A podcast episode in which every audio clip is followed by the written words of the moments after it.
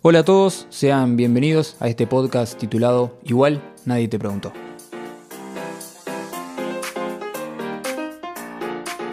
Buenos días, buenas tardes o buenas noches. Elija usted el que coincida con su reloj. Gracias por venir, por estar escuchando, de verdad. Con la variedad de cosas que hay para hacer, que elijas esto merece mi gratitud. Voy a hacer todo lo posible para que al terminar cada episodio sientas que este tiempo fue invertido. Pensé mil formas de arrancar este podcast, esta serie de capítulos o de charlas, pero me terminé decidiendo por un paso cero, una introducción como para que quede. Taser o teaser. Le dicen los que saben, pero yo no sé, así que le digo capítulo cero.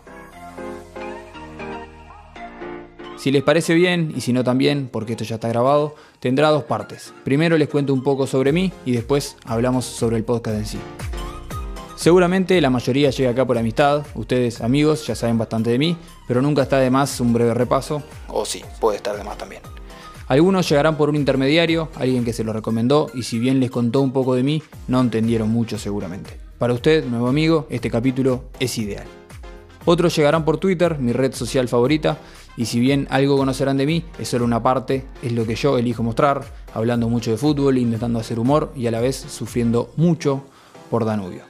Para ustedes, que serían mis seguidores, con lo cholulo que suena eso, va a estar bueno entender un poco más quién soy.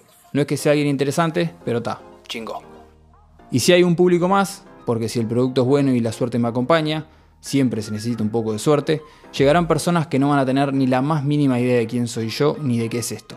Para ellos, este capítulo es todo.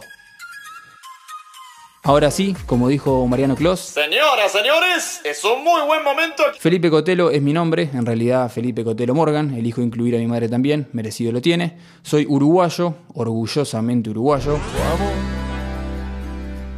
vamos arriba a la celeste. Vamos, desde el cerro Bella Unión. Amo este país, amo haber nacido acá y amo vivir acá. Tengo 27 años, al menos al momento de grabar esto, pero por las dudas soy del 1993. Redactor creativo y asesor de comunicación deportiva, dice mi biografía en Twitter, por lo que mantengamos ese discurso. Yo soy una persona muy rechazada en mi país. Yo cada vez que explico algo, percute en, en, en Argentina en este caso, diciendo que yo vendo humo. Licenciado en Ciencia de la Comunicación de la Universidad Católica con especificación en publicidad. Mi historia con la comunicación empieza casi que de fábrica. Soy hijo de periodistas, aunque mi madre después se volcó más a la producción, pero siempre estuve contaminado, en el buen sentido de la palabra, si es que lo tiene, de esto llamado comunicación. Cuando tuve que decidir bachillerato para terminar el liceo, ninguna opción tradicional me gustaba, porque yo quería hacer otra cosa, algo que, según mi adolescente criterio, no estaba contemplado. Por eso hice artístico. No quería más números, quería ir por un lado más creativo. Terminó siendo una decisión acertada, me encantó el arte. Me gusta el arte, todo tipo de arte. Y también tuve la dicha de tener una materia en la que me explicaron lo que era la publicidad.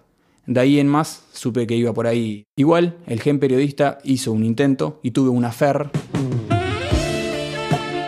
un romance con el periodismo deportivo. Por suerte, no fue más que eso, un amor de verano.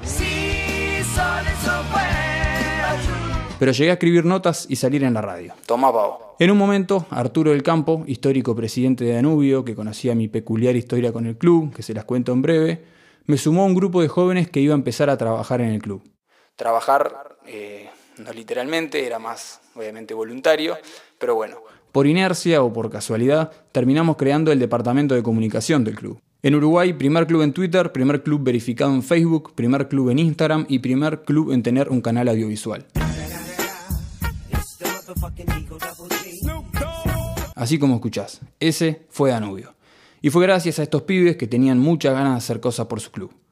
Estuve cuatro años haciendo y principalmente aprendiendo, hasta que por alguna razón me tuve que ir, pero no sin antes llevarme aprendizajes infinitos y un montón de amigos. Que un amigo es una luz brillando en la oscuridad. La carrera universitaria de comunicación tiene dos mitades, al menos cuando yo la hice. La primera es tronco común y la segunda es la de la especificación. Una vez que entré, seguí como quien lava y no plancha para el mundo de la publicidad, confiando o creyendo en mi creatividad. Me encantaba pensar formas creativas de comunicar y en eso me transformé, en redactor creativo, el que piensa las publicidades, los eslogans, las campañas y más de una marca. Hasta hice un curso específico de redacción creativa en Brother, una escuela de publicidad. Un profesor de la facultad, creo que estaba ya en tercero de facultad, me llevó como pasante a Macán, la agencia que él dirigía, donde hacía medio horario a la par de la carrera, y luego de recibido pegué el pase a Cardinal, otra agencia, donde estuve dos o tres años hasta que quise dedicarme a la otra rama que siempre me pudo, la de la comunicación en redes sociales de futbolistas o clubes. Esa al menos era la idea, era la intención y era algo que ya estaba practicando, aunque sea de manera honoraria. Me encantan las redes sociales, las consumo y las estudio, paso horas y horas en ellas intentando entender cómo funcionan, qué herramientas hay, qué cambios les hacen y más. Y así es que hoy me dedico, en gran parte, a ellas. ¿Cómo? Hago manejos de redes de futbolistas, de marcas, de asociaciones deportivas y algún currito más que mejor ni, dar pistas. Tengo, como se imaginarán o como algunos sabrán, un problema con el fútbol. Es mi pasión, casi que vivo para él, por lo que vale llamarlo problema. Como les decía, hincha de Danubio a un nivel anormal, estoy todo el día pensando en Danubio, Desde que te levantás hasta que te acostás, estás pensando en Peñarol. me amargo si pierde, me alegro como un niño si gana, y un empate me puede derivar para cualquiera de las anteriores, dependiendo obviamente del contexto. Pero hay un temita no menor, no nací hincha de Danubio. No tengo relación ni familiar, ni de barrio, ni de nada con el Danu. Yo era de Nacional y de Peñarol. Para, para, para, para, para, para. Vos me estás diciendo. Sí, a la vez, pero de botija. Tenía un tío bolso que me hizo socio antes de nacer y el padre de un amigo nos llevaba seguido, a él y a mí, a ver a Nacional. Al mismo tiempo, como si de una relación a dos puntas se tratara, otro padre de un amigo nos llevaba a ver a Peñarol.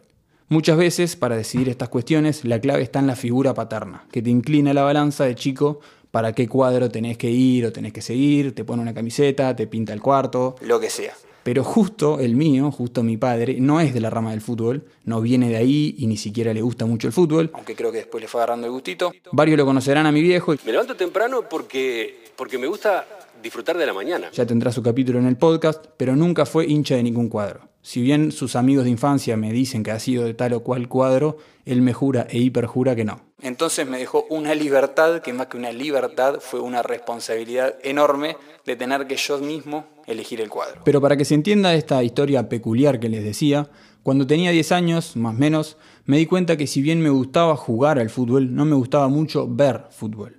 Peñarol y Nacional me aburrían un montón. Así fue que un día, preocupado, hablé conmigo mismo sobre el tema. Como si tuviese 58 años, reflexioné y llegué a la conclusión de que el problema podía estar en el cuadro, que en este caso serían los cuadros. Corría el 2004 cuando me puse en la búsqueda de un club, de ese nuevo club que me reviviera todo eso que hoy en día me da el fútbol. Justo ese año, algunos sabrán y otros no, Danubio era el cuadro sensación, era el cuadro de moda, tenía un gran pasar deportivo y sin mucho más que un impulso busqué en dónde era el siguiente partido de Danubio, así como escuchan, tenía, ¿cuánto dije que tenía? 10 años, 11 años y me puse a averiguar y a investigar sobre un club el cual realmente no conocía. Busqué dónde era el siguiente partido, busqué cómo llegar a Jardines del Hipódromo, que era donde se jugaba ese partido, lugar que obviamente desconocía 100% porque soy de Punta Carretas. Me bajé en donde me dijo el guarda y caminé largas, realmente largas cuadras hasta llegar a lo que años después sería mi templo.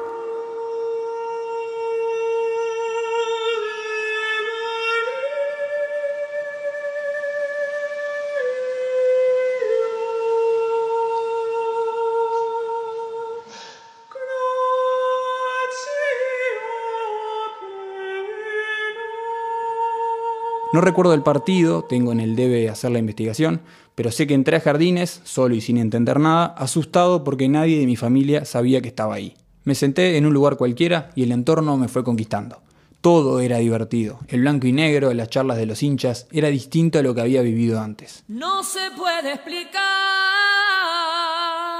se lleva dentro al minuto final.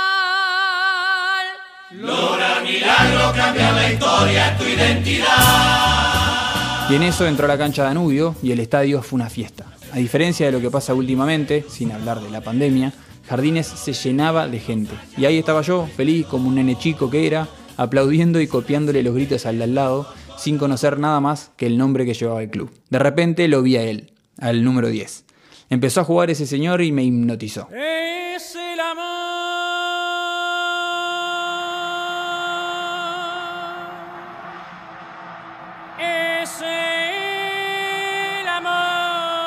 Pasé a mirarlo a él, sus pausas, sus pases, sus lujos, todo. Llegó el entretiempo y no tuve otra que hacerle al del lado la pregunta que me cambiaría la vida. Con lo exagerado que suena eso, lo miré de fijo y le dije, Señor, una pregunta. ¿Quién es el 10? Me miró y con una sonrisa de esas personas que saben, me dijo, el Nacho. Ignacio María González. De ahí en más fui hincha del Nacho, hasta que por inercia me hice de Danubio. Hoy, 15 años después, si no me sale mal la cuenta, sigue siendo mi mayor referente futbolístico y Danubio es el cuadro de mis amores. Jardines, el María Minchef de Lazarov, es mi templo a donde me encuentro siempre con la banda del Rincón para ver a mi amado Danubio Fútbol Club. Linda historia o no. No te digo que se gane un Nobel, pero un Florencio Sánchez acaricio se lleva. Como les decía, por toda esta ensalada de frutas que va haciendo mi vida, me dedico principalmente al manejo de comunicación de futbolística, de fútbol. ¿ah? me dedico principalmente al manejo de comunicación de futbolistas, técnicos y asociaciones. No voy a caer en la tentación de dar nombres, si bien me dejaría bien o muy bien parado, porque tengo una filosofía un poco estricta. Quiero que se luzca siempre el cliente. Si el manejo de comunicación que el cliente hace a la gente le gusta o le parece profesional, yo ahí ya gané. Me costó aprenderlo un montón, pero hoy en día puedo decir tranquilo que no necesito los aplausos. Créanme también que no va a ser necesario saber los nombres para aprender o para que les intente enseñar un poco de lo que hago y de lo que he aprendido sobre la comunicación, las redes sociales, los futbolistas, el ambiguo mundo del fútbol y mucho más. Para tirar un conceptito más dentro de este capítulo, a mi forma de verlo, el manejo de comunicación es como un juego. Quienes saben practicarlo triunfan o al menos sobreviven y el resto son esos que se enojan y pierden. Como dijo un freestyler, Mm, no entendieron el juego. Mm, se me fue para largo el yo-yo, se me fue para largo el yo-yo. Pero les debo información del podcast, por lo que vamos con un ping-pong medio rapidón para cerrar este capítulo, dejarlos descansar y que se preparen para el siguiente, que va a estar mucho más picante que este. ¿De qué se va a tratar el podcast? De charlar con gente. A veces también solo, pero por lo general con gente, sobre comunicación, redes sociales, fútbol, humor y lo que amerite. Pasarán futbolistas, community managers, técnicos, fotógrafos, dirigentes, periodistas, productores y quién sabe qué más. Todos son bienvenidos. ¿Cada cuánto van a salir los capítulos? No tengo una fecha exacta, prefiero no comprometerme, pero van a salir seguido y lo iremos anunciando en redes. Que por cierto, me pueden seguir a mi Instagram o Twitter, arroba Felipe Cotelo, pero la que más quiero que sigan, si les gusta de qué va esto, es a la del podcast. También en esas dos redes, arroba INTP barra baja podcast. Básicamente son las siglas de Igual Nadie Te Preguntó. No es tan complicado. ¿Cuánto van a durar los capítulos? Lo que la charla merite. Y de última, ustedes deciden cómo escucharlo, si de una, en cuotas o en mute. ¿Dónde lo pueden escuchar? Soy nuevo en esto, pero en las principales plataformas de podcast, que creo que son Spotify, Apple y SoundCloud. Si me falta alguna, me lo hacen saber y la sumamos de toque. ¿YouTube? No sé cómo subirlo de YouTube. Y si todo va bien, capaz que hay alguna plataforma más tradicional, más de radio, que se suma a esto que se llama Igual Nadie Te Preguntó. ¿Cómo voy a financiar esto? Tengo pensada dos formas. Primero, la que me trae por la publicidad, que es con alguna marca que quiera sumarse, ser sponsor o como venga. Y el segundo, para quien quiera, va a estar la posibilidad de que puedan aportar para aportar tal tal un puertorriqueño aportar para el proyecto, sea un peso, sean dos, sean cien, mil, dos mil, lo que quieran. Pero como dijo el Mostaza, paso a paso. Y para cerrar, y antes de despedirme, tengo que premiar al que escuchó hasta acá. Así que vamos a armar un sorteo creativo. Tenés que ir a la cuenta de Twitter o Instagram del programa, que como te dije es arroba intp barra baja podcast. Buscas el tweet en el que se anuncia este programa y comentás con una palabra random, la que quieras, solo una palabra. Por ejemplo, vas y comentás mate, vas y comentás wey, vas y comentás fernet, oso, palmera o lo que se te venga a la mente. Nada más, entre todos los que hagan eso, antes de que salga el segundo capítulo, sorteamos algo. Antes de irme, gracias Diego Cotelo por la producción y la edición. Como soy nuevo honesto, tuve que pedir ayuda y recurrí al hermano con talento de la familia. Así que lo pueden buscar en Instagram, arroba ciegodotelo. Gracias a ustedes por escuchar, gracias de nuevo por su tiempo. Nos volvemos a encontrar en el siguiente capítulo. Hasta entonces y que sean felices.